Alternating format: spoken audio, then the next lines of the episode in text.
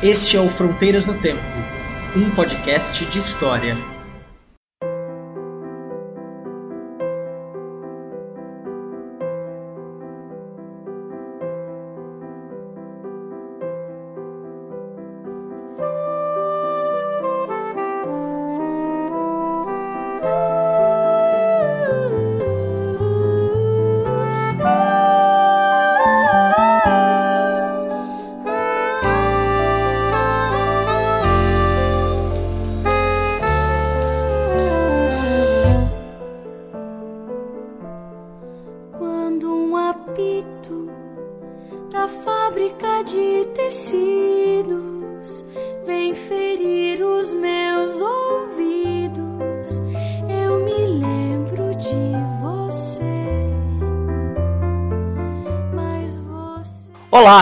Quem fala é o CA Oi, aqui quem fala é o Marcelo Beraba, e você está ouvindo Fronteiras no Tempo. um podcast de história.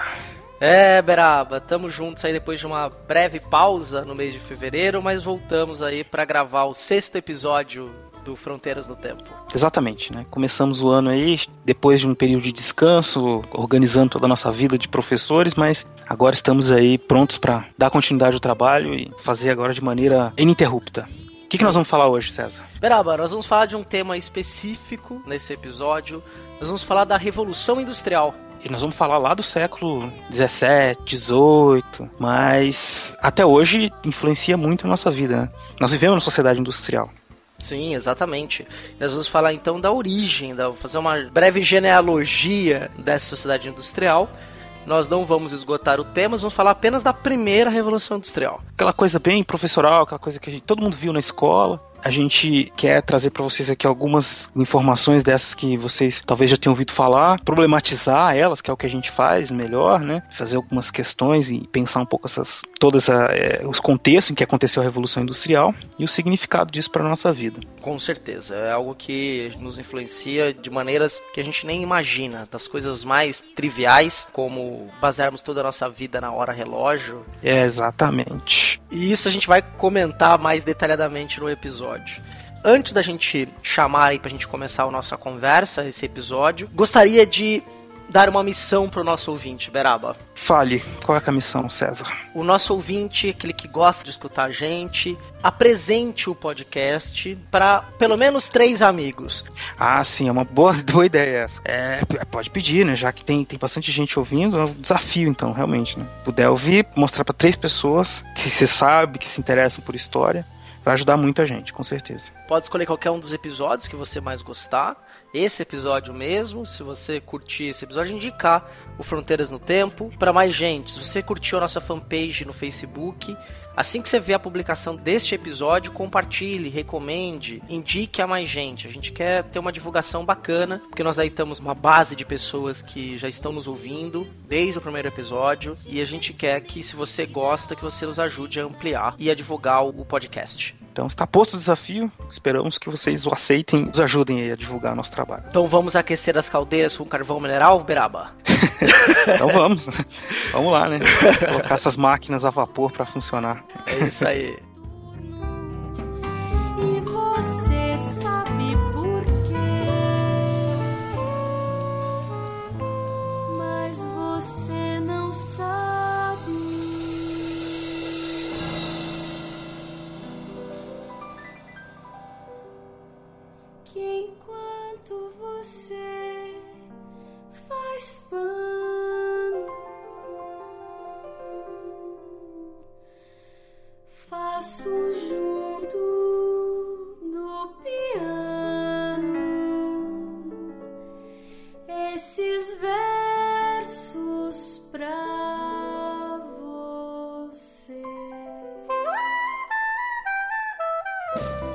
Beraba, meu querido, nós, antes de falarmos da Revolução Industrial do século XVIII, a gente não pode esquecer um processo histórico na qual a Revolução Industrial estava inserida, que são das revoluções inglesas que aconteceram no século XVII. Até antes, vai voltar até o início do capitalismo, né? o surgimento da burguesia enquanto uma classe econômica que depois vai aumentando o seu prestígio social e, óbvio, vai ganhando mais dinheiro com o desenvolvimento do capitalismo mercantil. No século XVII, na Inglaterra, ela entra em choque com o sistema político pela primeira vez. E aí coisas que nunca antes na história daquele país haviam acontecido acabam acontecendo, né? Até um rei decapitado, coisas que para as pessoas da época foram bastante chocantes, né?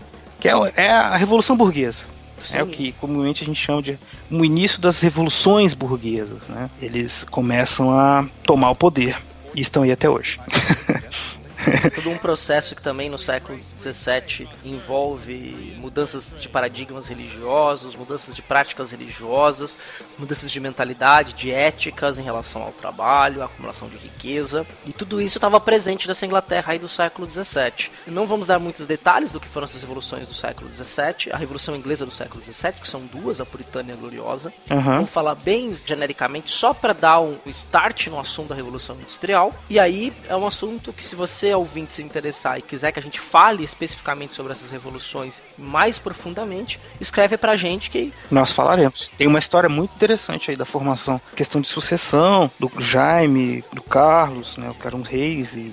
Sim, 1649 até 1688, se não me engano, né? Sim, todo o processo. Todo um, todo um embrólio aí Inglaterra foi república, enfim. E aí você tem uma, uma ditadura, né? De Oliver Cromwell ficou no poder sozinho, foi o Lorde Maior, né? E você tem também a formação de exército contemporâneo, que os postos eram dados por merecimento e não mais por nascimento. Tem toda uma questão da mudança religiosa, quando os puritanos, que eram os calvinistas na Inglaterra, eram chamados de puritanos, chegam ao poder.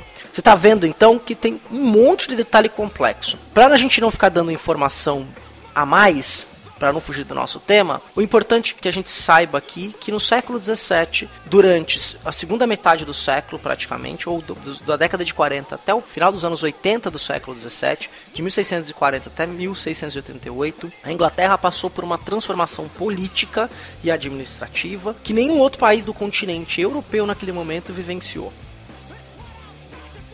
vai complementar alguma coisa? Não, tá ótimo. você está indo muito bem, eu tô assim. É, achei que você fosse tipo, deixa, outro... Não, não. Tá, então... Você levantou, pode continuar, Sérgio. eu te corto na edição, fica a continuidade da fala.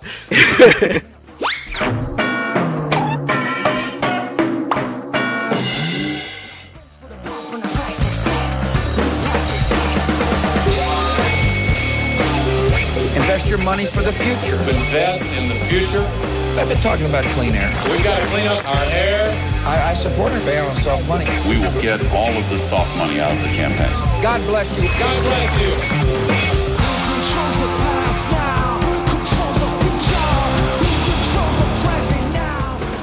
O que, que acontece no século XVII na Inglaterra? Você teve, durante a primeira metade do século, uma série de perseguições religiosas. Lembrando que no final do século XVI, o catolicismo deixou de ser a religião predominante na Inglaterra e nós passamos a ter o anglicanismo, a igreja anglicana. O Henrique VIII, o rei da Inglaterra, rompe com a igreja católica e ele se torna o papa da igreja anglicana. Essa igreja anglicana, ela era a mesma igreja católica. A diferença é que ela não tinha ligações diretas com Roma. Era uma igreja interna na Inglaterra. E aí você tem uma perseguição aos protestantes, que eram os chamados puritanos no começo do século XVII, muito forte. Muitos migraram para a América, nesse processo de imigração, a colonização dos Estados Unidos. Tá tudo muito ligado, muito amarrado. Também você tinha uma questão de uma representação política por meio do parlamento, que se reunia com certa periodicidade. E aí esse parlamento tinha poder efetivo sobre as decisões políticas na Inglaterra. O rei dependia de aprovação do parlamento, porque na Inglaterra você tem lá a Carta Magna do século XIII, que já limitou os poderes do João sem terra, o João I lá, que já limitava os poderes do rei. Então a questão jurídica na Inglaterra já era diferente de uma França, uma Espanha, Portugal. O rei tinha limitações dessa Inglaterra. Essas limitações ficam evidentes no século XVII, quando o Carlos I tenta aumentar os seus poderes e impor uma política absolutista. O parlamento vai resistindo, há uma tentativa então de fechamento do parlamento, alguns dos seus líderes são presos, entre eles o Oliver Cromwell. E aí há durante 10 anos uma guerra civil na Inglaterra de resistência contra essa tentativa de aumento do poder real. E essa revolta vence, o rei é decapitado.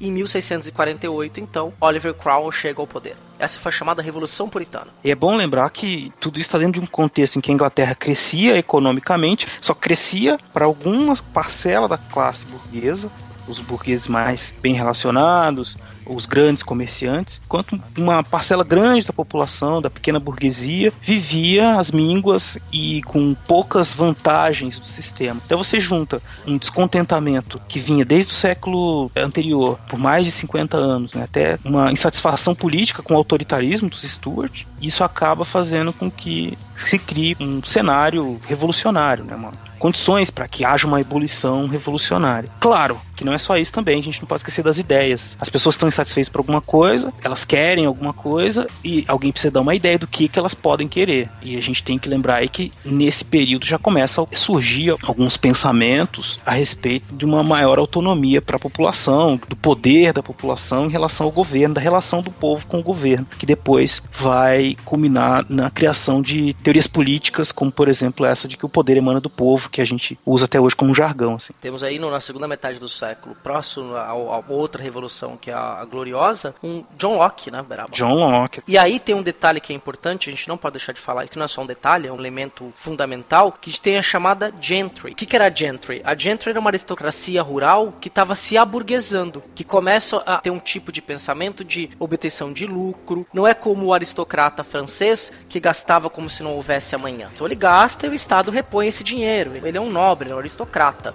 essa parcela da aristocracia que a gente chama de gentry, ele já começa a ter um pensamento mais voltado à acumulação de capital, ao reinvestimento desse capital, obtenção de lucro. Então há também um aburguesamento de parcela da aristocracia rural inglesa. Por que, que vai acontecer de importante para a gente fazer a linha com a Revolução Industrial? Para a gente não ficar só na, na, O episódio vai virar sobre as revoluções do século XVII, que são incríveis. A gente nem falou Sim. da conspiração da pólvora, tem muita coisa interessante. Remember, remember, remember. Uhum.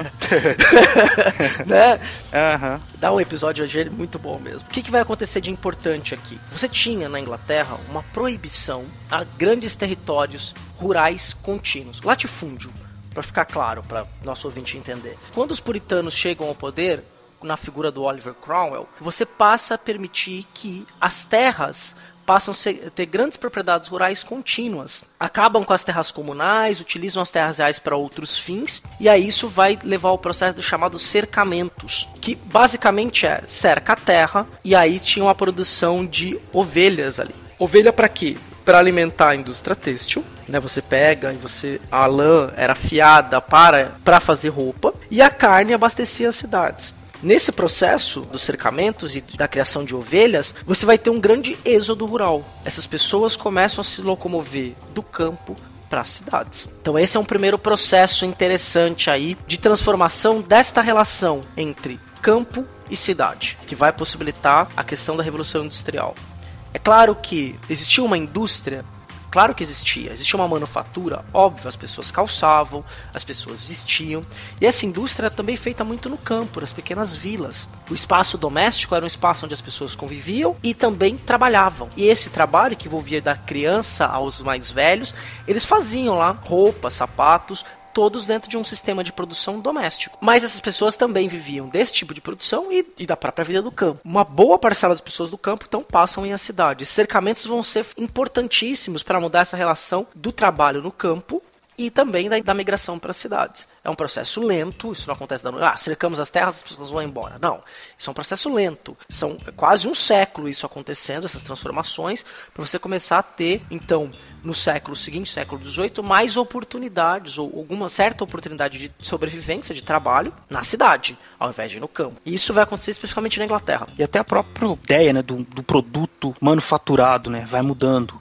com esse processo. Quando a pessoa vai para a cidade, ela vai participar de um novo processo de produção que está sendo criado, que é esse processo diferente do processo familiar, em que se misturavam técnicas, técnicas avançavam pouco, tudo muito tradicional. Mesmo nas cidades era tudo muito fechado, as guildas, os grupos que faziam determinados produtos. Isso vai se expandindo e há também uma especialização técnica dos trabalhadores por conta de serem trabalhadores que vão ter que produzir mais e eles vão produzir uma parte do produto, vão se do produto inteiro. Um cara que faz sapato, ele faz só sapato. Ele não faz o sapato inteiro mais, ele faz uma parte do sapato. Isso vai acontecer para diversos outros produtos também que é mais ou menos o que a gente tem hoje em dia, né, do, como forma de produção. Não imaginem, como vocês pensam, não imaginem a linha de montagem, não imaginem a, a fábrica plenamente mecanizada. Não, ainda não é, claro. É, está começando a criar um sistema de produção que, que tem uma demanda que precisa ser suprida, que, enfim, que é criada, na verdade, essa demanda. Né? A industrialização, ela surge não necessariamente porque as pessoas precisam dos produtos, né?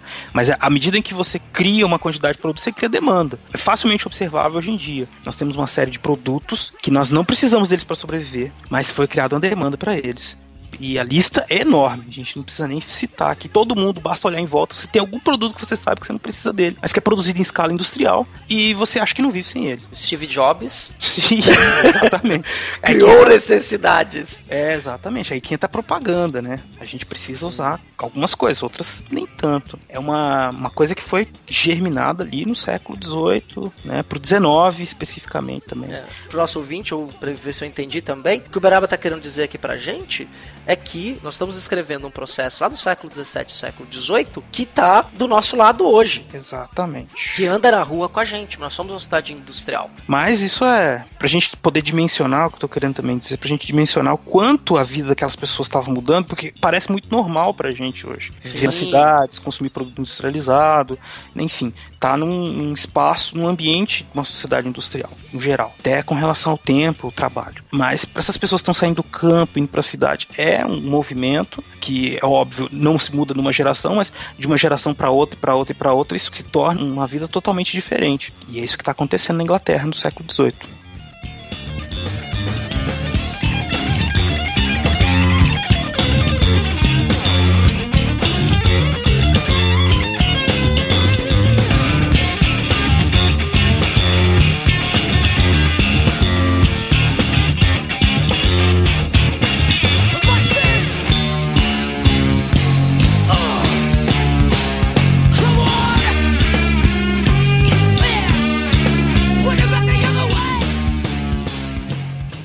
Antes a gente entra no século XVIII, então você tem o, período da Revolução Puritana, eles ficam 10 anos no poder, volta o rei, depois que Oliver Cromwell morre, a base de sustentação de poder em torno dele acaba se dividindo e aí volta a monarquia. E aí quando a monarquia tenta, na década de 80, voltar a tentar dar características absolutistas ao reino da Inglaterra, você vai ter setores da aristocracia, do exército, da igreja anglicana e pular que dão um golpe dentro do Estado e transformam a Inglaterra numa monarquia constitucional, tirando o rei do poder e trazendo outro, trazendo o Guilherme de Orange, que vai ser o William I lá. Exato. Trazendo uma outra linhagem real para o poder na Inglaterra, e essa linhagem real é adentra já submetendo a Constituição. A gente vai ter a primeira monarquia constitucional europeia. Assumiu o poder, condição de que assinasse a Carta Constitucional, garantia a diminuição de seus poderes, né? E, e garantia, na verdade, o poder do parlamento sobre o rei. Isso, isso no ano de 1688.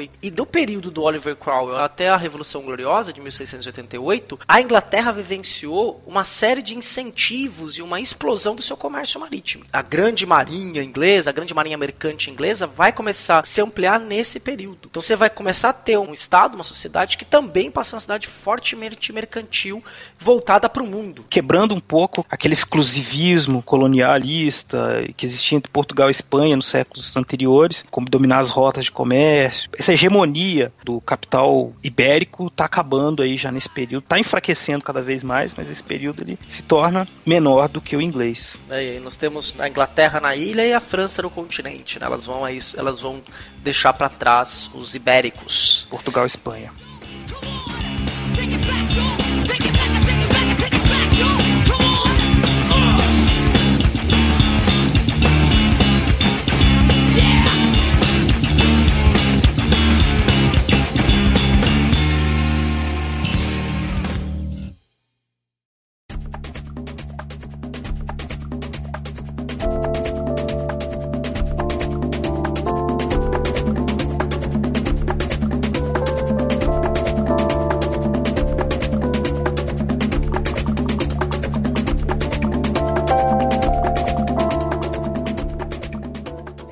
Aí nós entramos então no processo que é uma revolução. Aí a gente tem gente na história que discute. É uma revolução porque na verdade não aconteceu assim do dia para a noite, né? Não, não. Como como se poderia pensar assim, não há uma explosão revolucionária. Aconteceu a revolução industrial.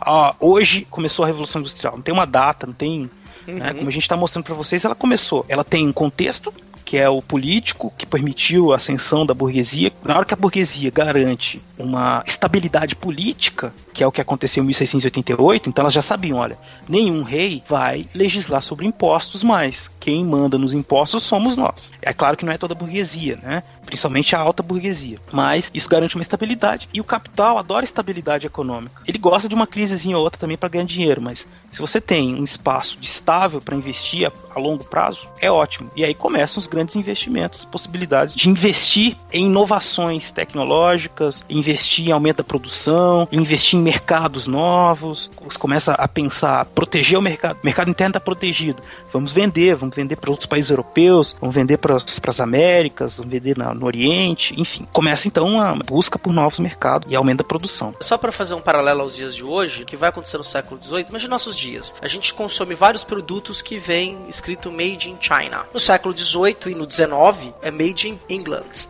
Exatamente. Tudo era é, Você tinha esse processo aí absurdamente violento de, de produção lá. E aí, como o Beraba tava bem frisando, não dá pra gente falar, como a Revolução Francesa, por exemplo, que a gente marca uma data, 14 de julho de 1789, queda da Bastilha, a Revolução Francesa, né? Não dá para fazer exatamente isso com a Revolução Industrial. A Revolução Industrial é um processo histórico, um processo de longa duração, como a gente já explicou, o conceito de longa duração anteriormente, mas é um processo bem lento dá para pontuar algumas coisas. Por exemplo, com 1711 foi inventada a primeira máquina a vapor. Depois foram inventadas as famosas Speed Jane, que era uma fiandeira mecânica. Porque, só pra você ter uma ideia, todo mundo aqui deve conhecer a história da Bela Adormecida. Princesa Aurora. Ela tinha uma, uma roca amaldiçoada. A roca é uma fiandeira. Hum é a máquina que faz para tirar o fio, que era totalmente manual. E aí você cria uma possibilidade dela estar tá mecânica. Mecânica ou ela era movida a vapor, ou também movida pelo braço humano, só que de maneira muito mais ágil. E é muito comum, Beraba, não sei se aconteceu contigo, quando a gente começa a falar da questão da mecanização, da máquina manufatura, os alunos de educação básica acharem que o trabalho humano foi substituído pelo trabalho de máquinas. Ah, sim. Muita gente acha que máquina é assim, faz tudo sozinho. Aqui tem um conceito de máquina hoje quase robotizado, né? É, é totalmente diferente. A máquina era uma coisa mecânica, mas você precisava de gente para operá-la. Uhum. Ela cria uma nova dinâmica de trabalho, uma dinâmica de produção que ela aumenta o ritmo da produção, mas ela é dependente da mão de obra humana. Uhum. Tem gente mexendo naquilo o tempo todo olha como isso é inovador, né? Hoje a gente olha toda a tecnologia que nós temos, celular, a gente tá falando pela internet, tudo, enfim, tem um monte de coisa maluca. Mas naquela época, tudo isso se devia a um, uma revolução científica que também estava acontecendo, ao desenvolvimento da física experimental, né? Imagina, mecanismos se movendo ali dentro de uma máquina simples hoje em dia pra gente, né? Que é manual, às vezes uma manivela que você gira, alguma coisa que faz aquilo funcionar, ou mesmo vapor, que são máquinas simples, mas que expressam como na Inglaterra e em outros lugares do mundo também, essa busca pela ciência acabou levando, busca pelo desenvolvimento, por, por entender a natureza, acabou levando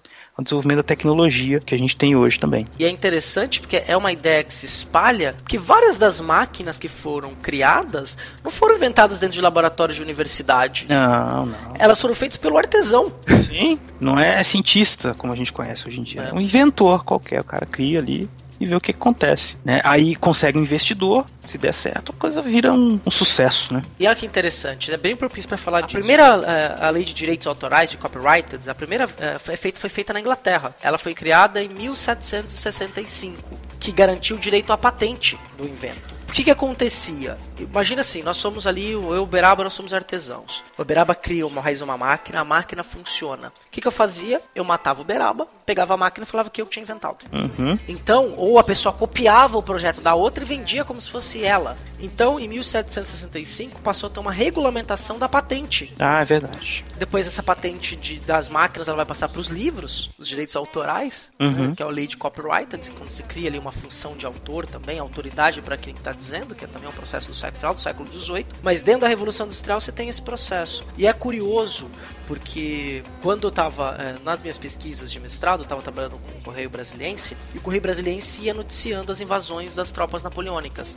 No começo do século XIX, quando Napoleão ia ocupando lugares, invadindo lugares, uma das primeiras leis que, ele, que eram editadas eram as leis de copyrighted. E na Itália, em 1810, no norte da Itália, em outras regiões, ele foi é, editando leis de copyrighted, dessa ideia de garantir direitos autorais e também garantir privilégio para os inventores. Quem inventasse uma nova máquina tinha privilégio de venda exclusiva durante 20 anos. Ou seja, você começa a dar incentivo para que qualquer pessoa que tivesse o talento pudesse utilizar das suas artes, da sua técnica, para criar novos inventos que fossem aumentar e expandir a produção. E ele teria méritos para ganhar mais dinheiro que os outros que não inventaram. Então, que bom. Era uma forma. O capitalismo ele sempre precisou desses inovadores. Desenvolve é assim. Por isso que a gente costuma dizer também que a revolução industrial não acabou, porque todo momento, os países mais avançados, capitalistas mais avançados, eles investem em tecnologia não é à toa. Investem em produção de conhecimento não é à toa. Porque é daí que você consegue ganhar mais dinheiro. Você consegue fazer uma máquina hoje que não faz o menor sentido, ou que, que, que ninguém precise, né? Por exemplo, eu tava vendo um documentário outro dia sobre o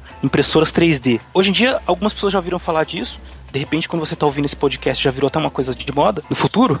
Sim. Mas aqui em 2015 ainda é uma coisa que um monte de gente não sabe para que serve é, existem investimentos pesados, existe um mercado que está se criando em volta disso. Enfim, no futuro isso vai ser alguma coisa. Isso aconteceu com todas essas máquinas. Alguém via uma possibilidade, algum visionário criava aquilo, alguém via uma possibilidade de ganhar dinheiro no futuro e investia naquilo, e, e aí foram surgindo novas máquinas que produziam cada vez mais, cada vez melhor.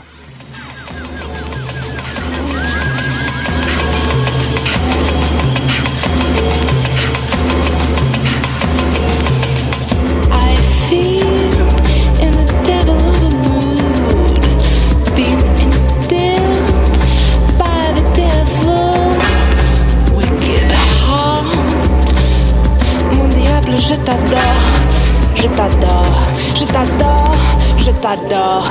Oh yeah, yeah, yeah. Oh yeah, yeah, yeah. E tem um outro detalhe. Eu falei que em 1711 a máquina a vapor foi inventada.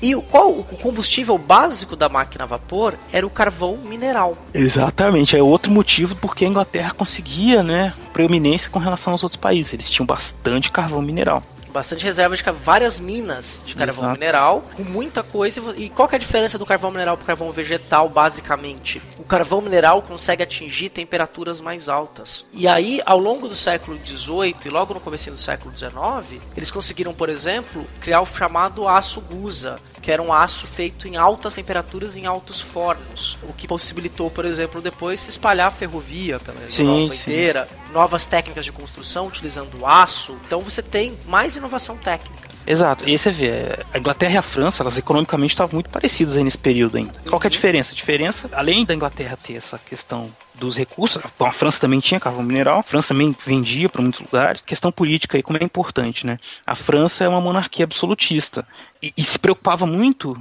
no seu comércio é vender produtos de luxo, enquanto a Inglaterra partia para produção em alta em grande escala, vendendo para o mundo inteiro. Isso faz com que ela, obviamente, tenha o modelo inglês teve muito mais sucesso, né? E no século XVIII a Inglaterra tá sozinha, né? Sozinha. Ela, ela sai na corrida sozinha e só no século XIX que vai acontecer a equiparação tecnológica no continente. Mas no século XVIII a Inglaterra parte na frente. Várias máquinas foram inventadas, essas máquinas foram introduzidas nas fábricas e vocês devem lembrar que agora, 20 minutos atrás atrás, sei lá quanto tempo, um pouquinho tempo atrás, a gente falou dos cercamentos e do êxodo rural. Uhum. E o que, que isso possibilitou também? Esse exército de mão de obra. Ah, sim. Sem mão de obra, não há indústria. Porque não adianta também eu querer produzir em alta escala, eu preciso de mão de obra. E se essas pessoas ganharem um salário muito bom, maravilhoso, eu vou ter prejuízo, né? Preciso de reserva de mão de obra, gente, muita gente para trabalhar e muita gente para ficar desempregada também, né?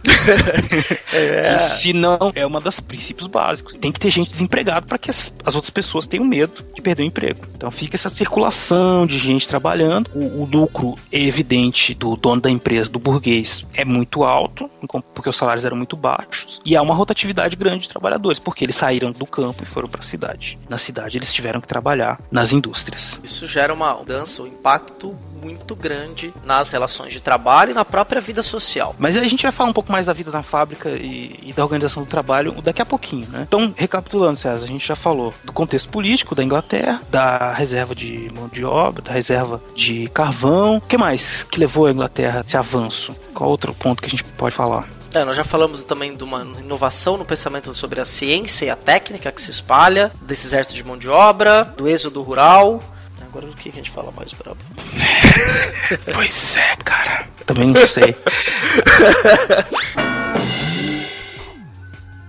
Então, César, nós já falamos da Revolução Inglesa, do contexto político inglês que levou à ascensão da burguesia. Nós já falamos das condições naturais, como abundância de carvão na Inglaterra. Nós já falamos dos cercamentos, que levou a uma abundância de mão de obra nas cidades, favoreceu a industrialização. Qual outro assunto que a gente poderia falar agora que ajuda a entender a Revolução Industrial? Importante, nós estamos falando aqui do capitalismo, o Beraba mesmo ressaltou a questão da uma mentalidade capitalista e tudo isso. O que é importante que as pessoas entendam? O capitalismo, nós estamos falando de uma entidade que paira sobre as nossas cabeças. O capitalismo é uma forma de relações sociais. Nós todos somos capitalistas. O capitalismo é uma mentalidade, é uma maneira de ver o mundo, estar no mundo e se relacionar com o outro. otros. Todo mundo aqui, pelo menos a gente vai crescendo com esse ideal, que o bacana, o bem-sucedido, aquele que tem sucesso, é aquele que ganha dinheiro, aquele que faz alguma coisa consegue ficar rico para ter uma qualidade de vida. E a gente pensa nas nossas propriedades individuais, nos nossos bens, não é meu, isso aqui é meu, ter carro, ter casa, ter uma vida com ter lucro, ter dinheiro que rende. O capitalismo, quando a gente fala de capitalismo, a gente está falando de uma mentalidade. E é nesse século XVII, século XVIII e o decorrer desse período que esta mentalidade ela vai se expandindo de tal forma que ela começa a abarcar o pensamento social de todo mundo. Ela passa a ser um padrão de relação social. Isso que a gente está fazendo agora é pensar e desconstruir um pouco do, do, que a gente tem hoje em dia, porque parece muito natural, né? O, o, jeito que a gente vive, o jeito que a gente se relaciona e tal, mas na verdade está sendo criado ali. Essa, essa nossa relação com o trabalho, essa nossa relação com o dinheiro, essa nossa relação com a produção, com o consumo, tudo está sendo criado lá na Revolução Industrial, no século XVIII século XIX também, até hoje. Desnaturalizar algo que quando a gente nasce o mundo está pronto, uhum. então a gente acha que sempre foi assim, né? Não, não foi. É um mundo completamente diferente que está surgindo, que é o mundo industrial. Que se a gente pensar até na nossa relação com o tempo, né, César? Sim. Tem uma, uma mudança muito grande, né? Tempo é dinheiro, César. Tempo, tempo é dinheiro. dinheiro. Nós já estamos falando aqui há quase 40 minutos e e aí, quanto é que a gente deixou de ganhar nesse tempo? é verdade. Time is money. Vamos, é, essa é uma relação agora que a gente pode explicar exatamente para que as pessoas entendam perfeitamente, talvez o que foi o impacto mais profundo da Revolução Industrial.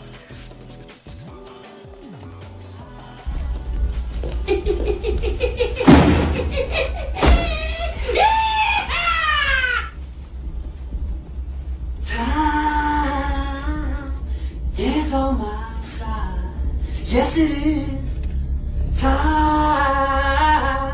is on my side. Yes, it is. Now you always say that you want to be free. Well, I'll come running back. I'll come running back to you.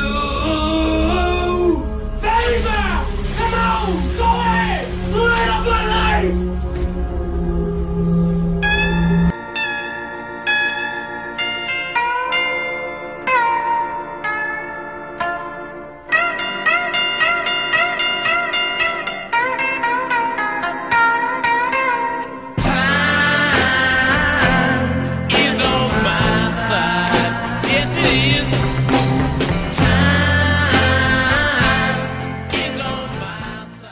Tempo é dinheiro. Isso é uma relação, uma frase que a gente ouve até hoje e que muita gente não sabe, mas essa frase ela tem origem religiosa. É verdade, sabe? É verdade. Por quê? Vamos lá, coisa rápida aqui, vou tentar não me estender muito nesse tema. Não, pode falar, fica à vontade. O tempo é seu. Taxímetro tá rodando, Beraba. É, não. Por enquanto aqui não tem ninguém controlando nosso tempo para falar. O tempo que decide a gente aqui. Verdade, isso a gente é dono da nossa própria produção. É. Não teria uma mais-valia aqui. Não, por enquanto não, porque, né? Porque a gente não ganha nada fazendo isso, né, Sim, é verdade. Aqui a gente tá tudo À vontade, livres. É, livres. tá certo. Somos Pode trabalhadores falar. aí do século XVII. É. O que, que é interessante? Você vai ter, rapidamente, a partir do século XVI, você começa a ter uma mudança na forma de se praticar a religião cristã. Você tem a, a tal da reforma protestante, a contra-reforma católica, que muda completamente o cristianismo, tal qual era concebido. O catolicismo, a partir do século XVI, o protestantismo, né, que vai surgir, obviamente, como uma nova ramificação do cristianismo. Mas o catolicismo, a partir do século XVI, passa a ser outro cristianismo, não é o mesmo dos séculos anteriores, mas isso é uma discussão para um outro tema. Mas a reforma protestante passa a introduzir uma nova ética e uma nova relação do homem com o trabalho. O trabalho passa a ser visto como algo que vai dignificar o homem e levá-lo ao caminho da salvação. É, tem aquela. Exatamente, aquela coisa da salvação, né, como você tá falando aí. Na verdade, é predestinação também, né? Então, o homem, ele tem que mostrar que, pelo seu trabalho, pelo seu esforço, mostrar que ele é um escolhido de Deus, né? Que ele tem sucesso e o sucesso dele é uma obra divina, né? Na sua vida. E para isso ele trabalha, para isso ele poupa, para isso ele mantém uma ética e, um- e valores bastante rígidos na vida familiar, na vida social. Tudo isso influencia positivamente os negócios, né? São pessoas que gastam menos com coisas supérfluas, né? com festa. Enfim, elas poupam, trabalham, poupam, investem. Trabalham, poupam, investem, porque ser rico, ter sucesso é um sinal de que Deus escolheu você para ir pro reino dos céus. Exato. E se você e aí o, o acúmulo de riquezas que era de certa forma condenado ao emprestar dinheiro, pegar o dinheiro com juros, a usura que era condenada, ela passa a ser vista com outros olhos. Porque se você acumula riqueza e investe, você está proporcionando mais trabalho. E se mais gente trabalha, mais gente está no caminho da salvação. É engraçado, né? De novo é que a gente está desconstruindo, desnaturalizando, né? Que a gente acha que o trabalho, nossa vida, enfim, a gente de fato trabalha bastante, Sim. né? Ah, o que não é ruim, né? Não. Não, óbvio que trabalhar é bom, produzir coisas boas é bom, mas o jeito que nós olhamos pro trabalho, a quantidade de trabalho que nós fazemos e a forma como o trabalho tem uma posição central na nossa vida tem origem aí nessa concepção religiosa, nessa visão de mundo de que o, o trabalho vai te tornar uma pessoa melhor. E é óbvio, isso depois perde viés religioso, né? E vira uma ética, um valor civil, por assim dizer, né? As pessoas, hoje em dia, quem não trabalha é vagabundo Sim, e pronto, acabou. sim. Tem que, tem que trabalhar, né? Não é nem pra você ir pro céu, você tem que trabalhar. Por quê? Porque tem que trabalhar. Você pergunta a pessoa no ponto de ônibus, por que você tem que trabalhar? Porque eu tenho que pagar minhas contas. Por que você tem conta? Porque eu tenho que comprar, porque eu tenho que pagar, porque eu tenho que consumir, porque... enfim. A pessoa trabalha. A gente trabalha pra consumir, consome. É um pouco deprimente, na verdade, se a gente pensar bem, né? Porque não faz muito sentido, na verdade, não faz sentido nenhum. A gente só tá detonando o planeta pra consumir coisas que a gente não precisa. Mas isso é outra história. Vamos falar isso na próxima, na próxima vez. Vamos voltar pro século É XVIII. verdade. E, essas, e essa ideia do trabalho que dignifica o homem, desse trabalho que leva à salvação, você vai ter uma série de pensadores moralistas, entre eles, por exemplo, esse é bem conhecido Benjamin Franklin, né, o norte-americano Benjamin Franklin, que vão começar a associar a ideia do tempo a dinheiro. Tempo não pode ser desperdiçado. Se você pode, ao invés de perder seu tempo sem fazer nada, você pode usar esse tempo para ganhar alguns shillings e se aperfeiçoar moralmente. Então você tem que trabalhar, porque tempo é dinheiro. Não pode mais, você não pode ser vagabundo as ordens mendicantes que eram valorizadas, o sofrimento do pobre, passa a ser condenado. Vagabundo é vagabundo, tem que tomar porrada e preso. Gente boa, gente honesta, é gente trabalhadora. Tanto é que hoje, as meninas que estão nos ouvindo, nosso público feminino, por exemplo, dependendo da, da idade que tem, uma das coisas que os pais, a família valoriza no namorado, é se esse namorado é trabalhador. Para nós é um valor positivo. Mas no século XVIII esse valor estava sendo construído. Então a ideia de tempo é dinheiro, time is money, começou a ser construída aí. Porque você não podia perder o seu tempo.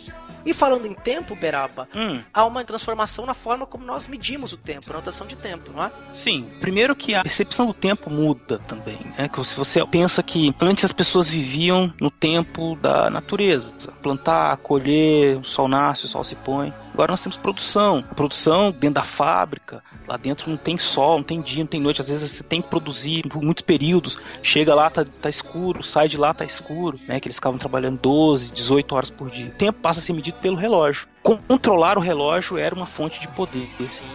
É você tinha a ideia, né, de saber que oração significava que você sabia o quanto você já trabalhou, o quanto você ainda tem que trabalhar. Enfim, isso, isso se torna uma forma de controlar de disciplinar os trabalhadores. E a hora relógio que a gente usa hoje, hoje todo mundo usa relógio. Pode não ser um relógio de pulso. A gente usa relógio, usa relógio no celular, no computador. Todo mundo sabe. Toda a nossa vida é demarcada pela hora relógio dia dividido em 24 horas. Exatamente. 8 horas de trabalho, 8 horas de descanso, né? É, geralmente passa um pouco, é meio bagunçado. Sim, né? Isso, mas aí tá... Você nunca trabalha só 8 horas. É muito mais, né? Inclusive tem textos hoje que dizem que por causa das, dos meios de comunicação presentes no nosso cotidiano, como integrantes da nossa vida, né? Celular, computador, a gente acaba verificando e-mail de trabalho fora do, do horário de trabalho, atendendo ligação, fazendo uma série de coisas fora do ambiente de trabalho, que a gente está trabalhando o mesmo número de horas que os trabalhadores da primeira revolução industrial. Exato. 16, 18 horas. Empregava-se muitas mulheres, muitas crianças. Não existia ideia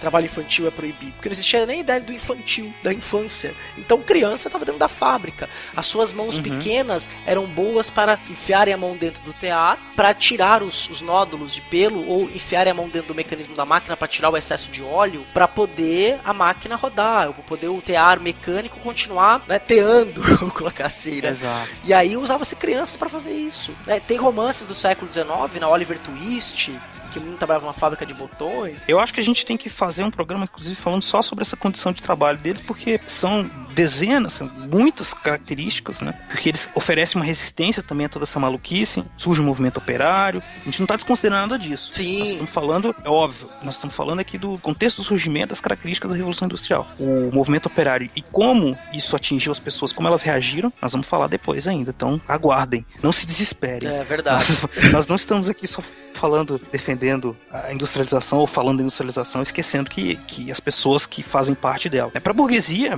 para os donos de fábrica, muda que eles ficam muito mais ricos, né? Tá ótimo, tá tudo ficando mais rico. Com essa divisão, essa racionalização do tempo, conseguem aumentar a produção, conseguem disciplinar o trabalhador. E isso é introjetado no nosso cotidiano, como disse o César. A gente acorda, faz os trabalhos, tudo com horário, vai pra aula com horário, volta, almoça no horário, faz tudo, tudo no horário no horário do relógio. E aí fica com essa sensação, né, de que o tempo vai se acelerando também. Todo mundo, principalmente no século XIX, os modernistas falam muito disso. Ah, a modernidade, né, é um tempo rápido, a cidade que não dorme. Esse papo não é um papo de século XXI, não. Está lá desde o século XIX, as pessoas estão falando isso, né, que é... Baudelaire. Exatamente.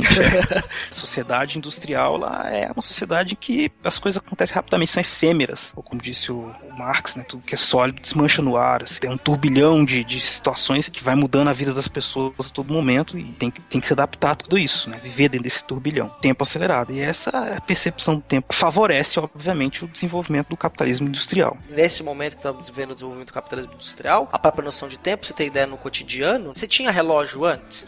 Tinha, os relógios ficavam nas igrejas, mas eles demarcavam o tempo dos negócios mercantes, demarcavam o horário de pôr. O relógio, ele não, ele não padronizava a vida. Exatamente. É, a gente tem, e aí vai voltar nesse assunto com mais delicadeza e mais cuidado, num episódio que for falar da questão dos trabalhadores, pode até abordar isso numa perspectiva dos direitos civis, direitos políticos, direitos sociais que formam o tripé da cidadania, pra gente perceber como é que isso é, não é um presente, isso foi construído ao longo de três, quatro séculos, que não é do dia pra noite, né? Até, inclusive, inclusive são as questões da, da democracia, permite até a gente discutir isso de maneira mais ampla. Uhum. Lá no, nesse século XVIII, o relógio passa então aí se difundindo de casa em casa, e mais do que isso, algumas instituições foram criadas para ensinar as novas gerações, aos filhos daqueles que resistiam, a lidar com a nova dinâmica de tempo. Como é que funcionava, por exemplo? Eles começaram a pegar esses jovens, as que a gente chamou de criança, e mandaram ela para uma instituição, que ela entraria às 7 horas da manhã, das 7 horas da manhã às 7h50, ela faria suas orações,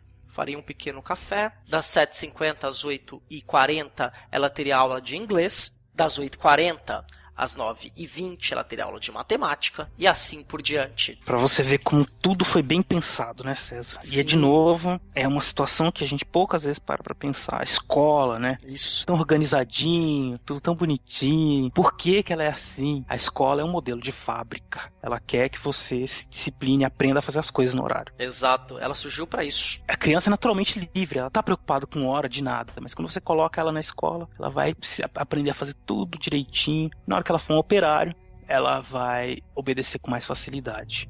E é óbvio que então a gente está num contexto do surgimento da escola como a gente conhece hoje em dia, já pode dizer que ela não surgiu por benevolência, graça da burguesia, para que todo mundo tivesse acesso à educação de qualidade, blá blá blá e emancipadora. Não. Ela tem essa característica bem própria mesmo de formar mão de obra um pouco mais qualificada, uma mão de obra dócil também, em certo sentido. Né? E olha que mais curioso ainda, né, Beraba? Esse modelo de escola disciplinadora, ela não foi originalmente na escola que ela surgiu. Não. Teve uma outra instituição Exatamente. que surgiu um pouquinho antes dela. Uhum. E que você pode até ouvir o nosso episódio 3, Crime e Castigo na História, que você vai perceber a ligação com isso aqui. Os Quakers que a gente chama no Brasil de Quaker, por causa da farinha Quaker, mas é Quakers. uhum. Os Quakers, que eram um braço, um desdobramento do puritanismo inglês, desenvolveram uma ideia de uma instituição no, processo de humanização e racionalização das punições, que acontece lá do século XVIII para o século XIX, que transformou a prisão num espaço disciplinador na prisão que o preso tinha hora para fazer tudo. Também ele era extremamente cuidado, né? Precisava fazer com que ele entrasse dentro dessa moral de horário, de trabalho, de, vigia, de ser vigiado também, de ser cuidado. Na verdade, tem a ver também com a mudança que a gente falou lá no, naquele episódio, né? De, da, da, ideia de punição, né? Cria-se a ideia de liberdade como um bem precioso para o homem, tira a liberdade, coloca ele dentro dos horários, dentro da cadeia. Enfim, isso era um castigo. Né? E este modelo, então, foi pum, implementado nas escolas e dentro das fábricas também, né? que precisavam de trabalhadores disciplinados para trabalhar em suas máquinas uh, durante horas e horas a fio dentro do novo ritmo da máquina. E aí tem uma curiosidade, né, Beraba? Que é bem interessante. Hum. Eu tava agora, antes de começar a gravar, tomando um café, né? O Lice uhum. Líquido Negro, que eu particularmente gosto muito, tenho, tenho até um certo vício nele. é uma Mas a, popularização, a popularização do café no século XIX, ela se deu porque era um estimulante que colocavam as pessoas no ritmo das máquinas. Ah, sim, é uma mágica, é. né? Quer dizer, você... É, mas é um líquido mágico, você toma e não dorme, mas é uma maravilha isso aí porque que se espalha pelo mundo inteiro facilmente. É a droga da modernidade, o café. A gente coloca, colocava uhum. o trabalhador no ritmo máquina. É, e fazia menos mal que as outras que eles usavam também, né? As outras que causavam alucinação, enfim, sei lá. O café, não você não fica, não fica tão alucinado assim. café.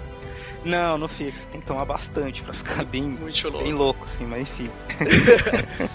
Mas ajuda. Sim. Né? Acaba favorecendo o nosso. para que a gente produza mais. Que é essa a ideia. Produzir. Sim, o Brasil estava totalmente interligado nessa nova dinâmica, né? Nós, nós ainda somos o maior produtor de café do mundo. Uhum. Então a gente tem, né, César, aí, fazendo uma amarração, né, desse o contexto político, econômico e social, né, agora. A gente está pensando um pouco, não social como todo, nós não estamos falando do movimento operário, mas olha como a indústria surge como uma ideia, uma urgência econômica, né, da burguesia, que passa por uma transformação política, que passa por uma transformação tecnológica que culmina numa mudança de comportamento generalizada. Tanto que é, tudo isso é muito natural para todo mundo. Essa vida industrial, essa sociedade industrial que não é para todo mundo, está sendo questionado, né? Basta a gente pegar os movimentos contra a cultura nos anos 60, do século 20, e mesmo os movimentos ecologistas desse mesmo período começam a questionar essa visão de um mundo compartimentalizado, um mundo que deve usar os recursos naturais à, à exaustão e produzir e consumir desenfreadamente. Tudo isso está sendo questionado hoje em dia, porque a gente sabe, enfim, o planeta tem um fim e a gente precisa de um novo modelo de produção. É muito bacana a gente viver hoje em dia e achar que a gente tem uma vida confortável. É óbvio que a vida é muito mais confortável que no século XVIII, mas mas isso tem um custo. Basta a gente ver o que acontece com a água. Dependendo de quando você estiver ouvindo esse podcast, já pode ter acabado a água tá do mundo, sei lá. Você tá comprando água da Aquabras?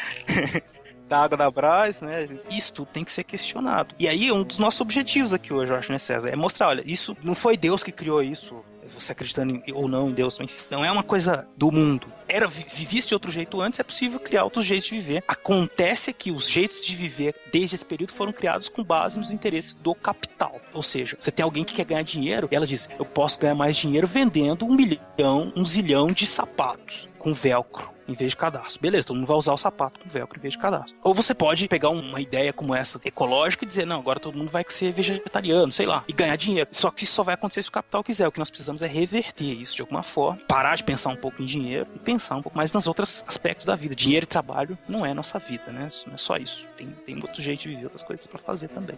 Não quero fazer um discurso moralista aqui também, Mas é não, uma mas forma, enfim. não tem como não, não, não, não refletir do, do ponto É. de vista também político, o que a gente, a gente separa as coisas econômico, político, social pra explicar, né? Porque tá todo mundo tá tudo junto, né? Tudo ligado. Explicar. Não há, a vida, a vida não é compartimentada, né? A vida é integral. É uma reflexão que a gente está fazendo aqui, né? Quer dizer, a gente está mostrando, falando da Revolução Industrial e toda a reflexão histórica, ela parte dos dias do presente do historiador. né? Nós partimos dos nossos tempos, da nossa vida, para problematizar a história, ou seja, olhar para o passado e fazer perguntas para eles. Então nós nessa breve problematização sobre a Revolução Industrial, a gente está fazendo essa reflexão para que a gente possa entender algumas coisas, né? Por que, que você tem que acordar cedo ir para a escola, né? Você tem que se crescer dentro da escola, depois fazer faculdade, depois trabalhar, casar, ter filhos, adquirir propriedades, consumir constantemente, quer dizer, pegar o seu iPhone 4 e substituir por um iPhone 6, sendo que o iPhone 4 ainda funciona muito bem, obrigado. Por que você tem que trocar de carro constantemente? Você tem um modelo de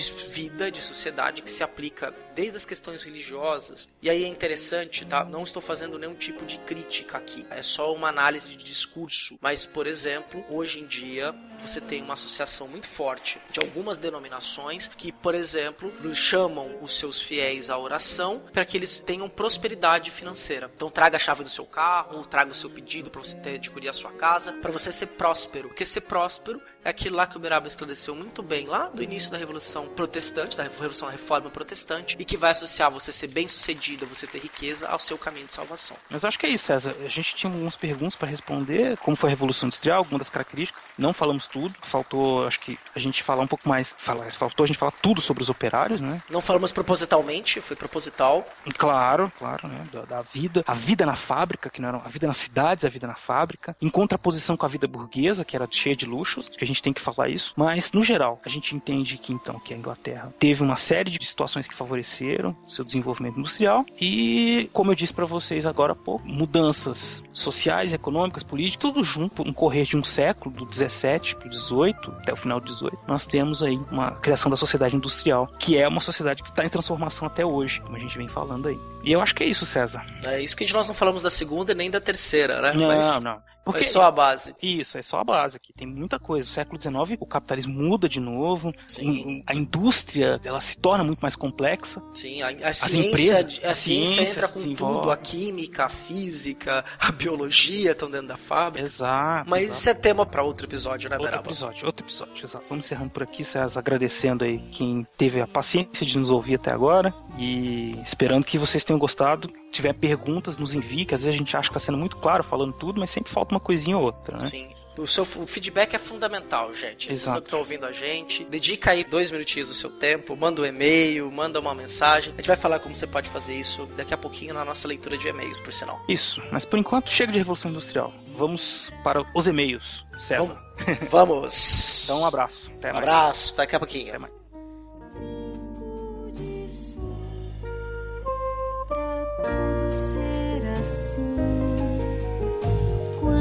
Tempo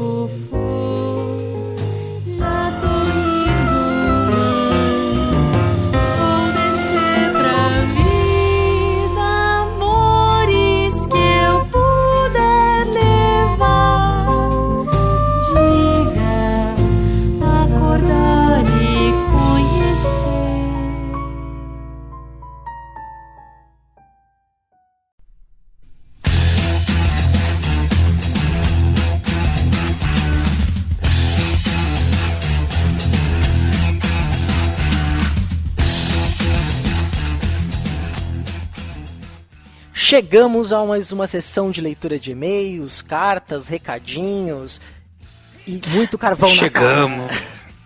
Chegamos finalmente, César. Finalmente. Demorou, mas chegamos. Verdade. Depois de falar bastante da Revolução Industrial e tudo mais, estamos aqui agora para ler os e-mails dos nossos queridos ouvintes. É, a primeira coisa que a gente tem que fazer aí é um pedido de desculpas, né, Beraba? Ah, sim, a vida é muito dura com os professores, coitados. A gente ficou, é, a gente ficou numa loucura, turbilhão e greves do meu lado e do lado do CA, do CA, um monte de trabalho maluco, enfim, a gente tá numa vida muito agitada e demorou um tempinho, né, para sair esse episódio, mas saiu. Menos do que o outro, eu falei pra ele. O outro demorou quatro anos, esse demorou quatro meses. Estamos melhorando. é verdade. A intenção agora é retomar o projeto integral e não atrasar mais. Uhum. Se Zeus quiser. Se Zeus, se Alá, se Oxum. se Alá, Oxum, Buda e Jesus e a patota toda quiserem. É, todos, e o Deus, o Deus do Himalaia também, né? Também. O Deus do Himalaia. aquele, para aquele, aquele para o qual ninguém reza e aí você vai se dar mal no, quando chegar lá quando morrer. Né? É verdade. Quem entendeu, entendeu. É verdade. Muita gente deve ter entendido. E é muito bacana é também que nesse período, que foi uma coisa bacana, que os downloads não diminuíram. Ah, sim, nós temos que agradecer. E o pessoal. É mais uma prova, né? Que o trabalho tá, tá indo bem, a gente tem que continuar com força aí, porque eu acho que é um espaço e, e tá ajudando muita gente, tá atingindo muita gente. Com certeza. E um negócio muito bacana também, que nós vamos ler aqui o, um e-mail do episódio 5 o Ficção História, uma história de amor e fúria. E esse é o episódio que até aqui teve o maior número de downloads. Hum, legal, hein? E é, e é um episódio que possibilita você ver um monte de material, enfim, tem, tem muitas referências, muita coisa. Legal, gostei. O que, que o Augusto escreveu? Vamos lá, é, o único e-mail foi do Augusto. Antes de ler o e-mail dele, eu preciso fazer um agradecimento extremamente especial. Ele ajudou muito aí na, na edição, né? Ele me deu uma força na edição, na limpeza do áudio, que uhum. é a parte mais trabalhosa, que a gente tira respiração, algumas gaguejadas, né? A parte de edição, o grosso da edição. Então, Augusto, muito obrigado. E como Nossa. ele é um, um, dos nossos camisas 10 aqui do time do Fronteiras no Tempo, ele cobre o escanteio, vai pro meio da área e ainda faz o gol de cabeça. Ainda manda e-mail todo episódio. é, não, o cara é gente fina mesmo. Também agradeço muito ele. Apesar de não conhecer pessoalmente, espero conhecer um dia. Cara, nós não temos como pagar. Nós até temos como te pagar, mas enfim, um dia a gente te paga. é, nós podemos te agradecer muito. Muito, por enquanto a gente te agradece muito.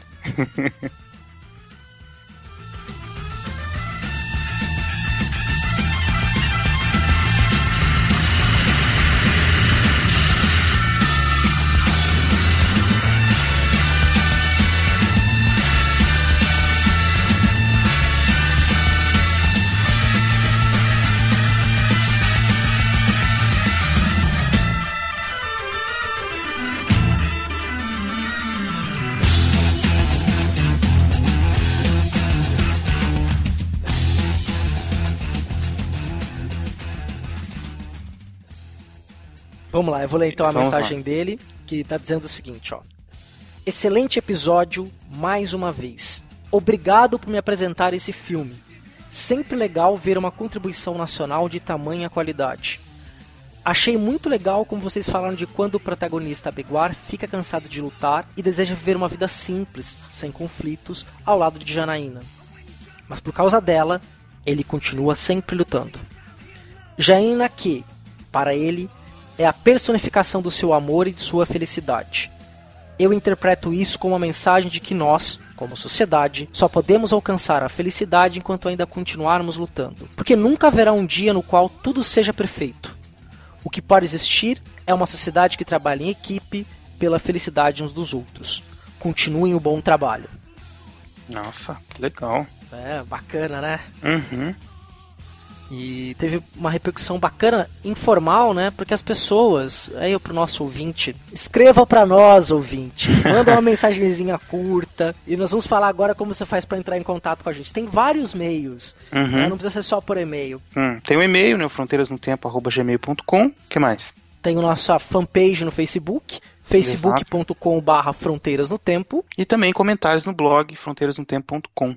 Exato. E lá tem dois caminhos. Você pode comentar na postagem ou você pode comentar no formulário de contato. Isso. E escrevam, né? Participem dos debates, enfim, promovam debates, façam perguntas, façam, falem o que quiserem, críticas, elogios. Tudo isso faz com que o nosso trabalho ganhe. Esse, como a gente já falou várias vezes, é o nosso pagamento, né? Quando vocês falam com a gente, dizendo que gostou, que não gostou, é aí que nós recebemos, nós nos sentimos sentimos que o nosso trabalho está sendo bem feito. E eu também, às vezes as pessoas ouvem, alunos meus comentam, né? agora eu não sei se eles estão puxando o saco ou se eles estão gostando mesmo. Mas eles comentam e tal, alguns têm até me perguntado quando é que vai ser o próximo e tudo. Espero que que você tá ouvindo aí, sendo meu aluno ou não, comente, não tem problema, escreva aí. Não vale nota, viu, alunos? mas, mas é bom, a gente gosta, gostaria que vocês participassem mais. Sim, com certeza. É fundamental o feedback. O feedback para nós é. A gente fica muito feliz quando recebe. Inclusive, por exemplo, esse tema da Revolução Industrial que você acabou de ouvir nesse episódio, uma das pessoas que sugeriu para que a gente trabalhasse o tema foi um ouvinte, foi o Luiz Artacho.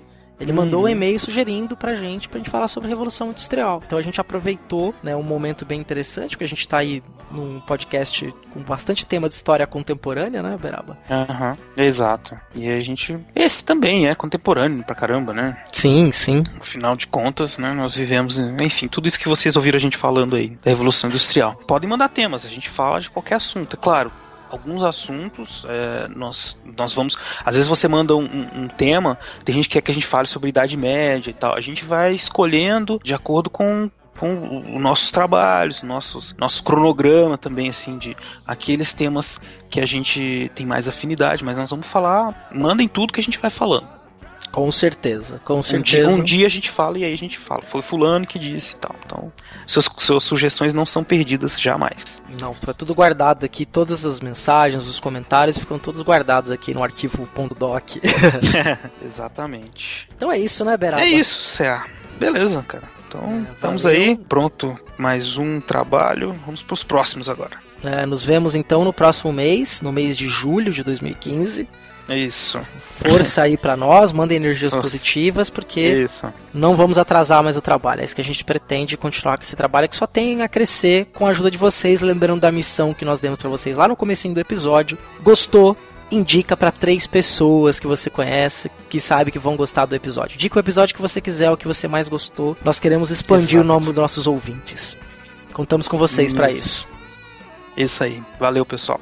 Valeu, César. Valeu, Beraba. Abração, cara. Um abraço, cara. Abração. Até mais.